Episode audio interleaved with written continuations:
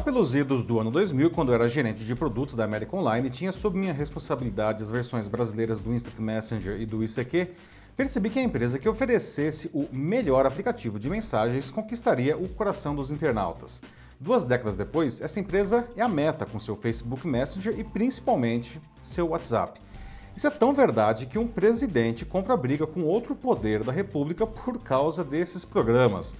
Na mais recente bravata, nesse sábado, Jair Bolsonaro disse que não aceitará o acordo da meta com o Tribunal Superior Eleitoral, fazendo com que novos recursos sejam incorporados ao WhatsApp apenas após a eleição desse ano. Mas afinal, o que há de tão especial nesse programa a ponto de provocar essa balbúrdia toda? Eu sou Paulo Silvestre, consultor de mídia, cultura e transformação digital, e essa é mais uma pílula de cultura digital para começarmos bem a semana, disponível em vídeo e em podcast. O WhatsApp hoje é usado por 120 milhões de brasileiros, o que coloca muito à frente de qualquer outra forma de comunicação por aqui. Estima-se que esteja instalado em 99% dos smartphones no país. Por isso, as mensagens distribuídas pelas plataformas têm uma incrível capacidade de se disseminar rapidamente. O comunicador da Meta teve um papel importante nos resultados das eleições de 2018 e de 2020. Os candidatos que melhor dominaram a plataforma conseguiram muitos votos assim, não raro valendo-se de farta distribuição de notícias falsas. Por isso, o TSE firmou um acordo com as principais plataformas digitais para minimizar o problema com ações em conjunto na campanha desse ano, tentando desarmar essa bomba né, que o aplicativo se tornou.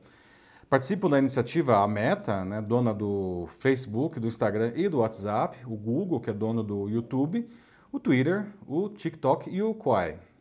A confusão começou na quinta, quando a Meta anunciou novos recursos do WhatsApp que serão liberados gradativamente para usuários do mundo todo a partir das próximas semanas. Mas, pelo acordo com o TSE, elas chegarão aos smartphones brasileiros apenas após o segundo turno das eleições.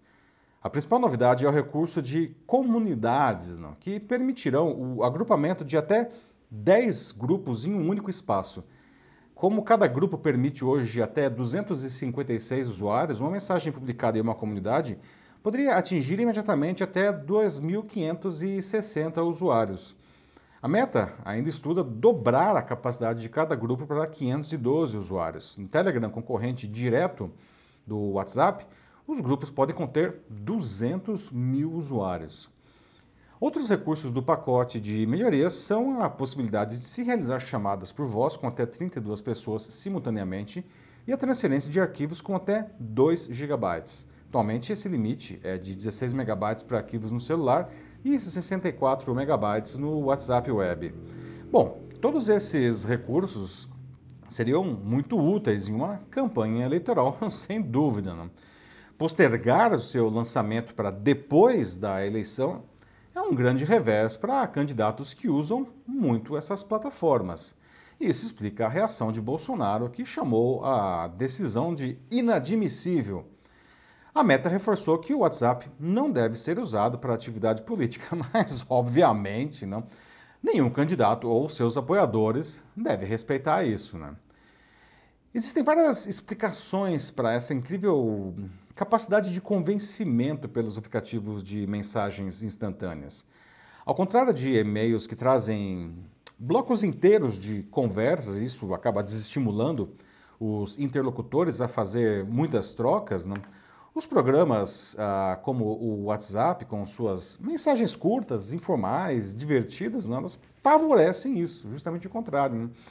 Essa mistura de serviço de mensagens com rede social torna a comunicação mais fluida, que é positivo, enfim, para a troca de ideias, mas faz com que usuários baixem a guarda não, e acreditem muito mais facilmente no que chega por ali. E esse é o motivo pelo que o WhatsApp se tornou, aliás, não, o canal preferido por criminosos para aplicar diferentes tipos de golpes digitais. Não, não se tratam de ah, falhas técnicas da plataforma. Os bandidos se valem justamente dessa vulnerabilidade das pessoas para enganá-las, às vezes com mentiras em que essas pessoas raramente cairiam em outras situações. Não? Os políticos usam exatamente a mesma estratégia, porém de uma maneira orquestrada não e numa escala industrial. A criação de suas mensagens não, agrada a sua base de eleitores, essência, aliás, não, do jogo político, né, desde sempre. A diferença é que, com as plataformas digitais, essas ideias são distribuídas com uma velocidade avassaladora, inicialmente por robôs e depois pelos próprios usuários que gostariam que aquela informação acontecesse, mesmo que seja uma mentira deslavada. Com os aplicativos de mensagens, né, elas se espalham então de uma maneira exponencial, podendo atingir rapidamente uma porcentagem muito expressiva do eleitorado. Joseph Goebbels, o ministro da propaganda de Adolf Hitler, disse que, abre aspas, uma mentira dita uma vez é apenas uma mentira, já uma mentira dita mil vezes se torna verdade, fecha aspas. Foi assim que ele convenceu os alemães da década de 1930 a apoiarem o seu Führer né, contra os inimigos do povo, né, que acabou levando, aliás, não, à Segunda Guerra Mundial e ao Holocausto, e aí todo mundo viu o que, que deu. Né? Bom, Hoje a mentira é dita não milhares, mil vezes, é dita aos milhões, não, centenas de milhões de vezes. Esse recurso é usado por políticos do mundo todo. Não. Aliás, no ano passado, a Universidade de Oxford, no Reino Unido, divulgou um estudo que indica a disseminação dessas táticas. Segundo os autores, aqui no Brasil, onde isso também acontece, não as, como eles chamam, tropas cibernéticas, se dedicam principalmente a atacar opositores e a aumentar a polarização na sociedade, que, aliás, lhe é benéfica. Né? Os aplicativos de mensagens, então, eles se constituíram na ferramenta perfeita de disseminação é, de mentira. Mas um ponto que não pode ser desprezado é que as pessoas acreditam no que lhes for mais conveniente. Né?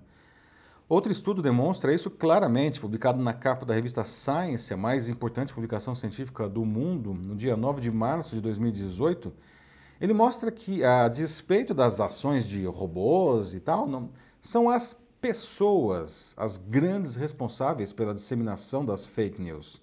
E isso acontece em parte porque a desinformação dispara mecanismos emocionais que induzem ao engajamento com esse material. Bons tempos, não? bons tempos aqueles do AIM, né? do ICQ, do MSN Messenger, em que esses aplicativos de mensagens eram usados apenas por pessoas querendo conversar alegremente com os seus amigos. Né? A inclusão desses recursos de disseminação em massa de mensagens, ainda que bem intencionada, transformou essas plataformas em bombas não? que colocam em risco o próprio conceito de sociedade organizada. Como nós, os usuários, somos o elo frágil nessa corrente, acreditando em muito do que nos chega por esse canal, cabe, enfim, à justiça e aos próprios desenvolvedores desses produtos cuidarem desse incrível espaço de comunicação. Não se pode encarar inocentemente não? todo esse poder de convencimento, ou a população corre o risco de ser convertida em um bando de robôs teleguiados. É isso aí, meus amigos. Diga mim que tipo de uso você faz dos aplicativos de mensagens. Né? Você acha que tira um bom proveito dele para seu uso pessoal e profissional de uma maneira ética?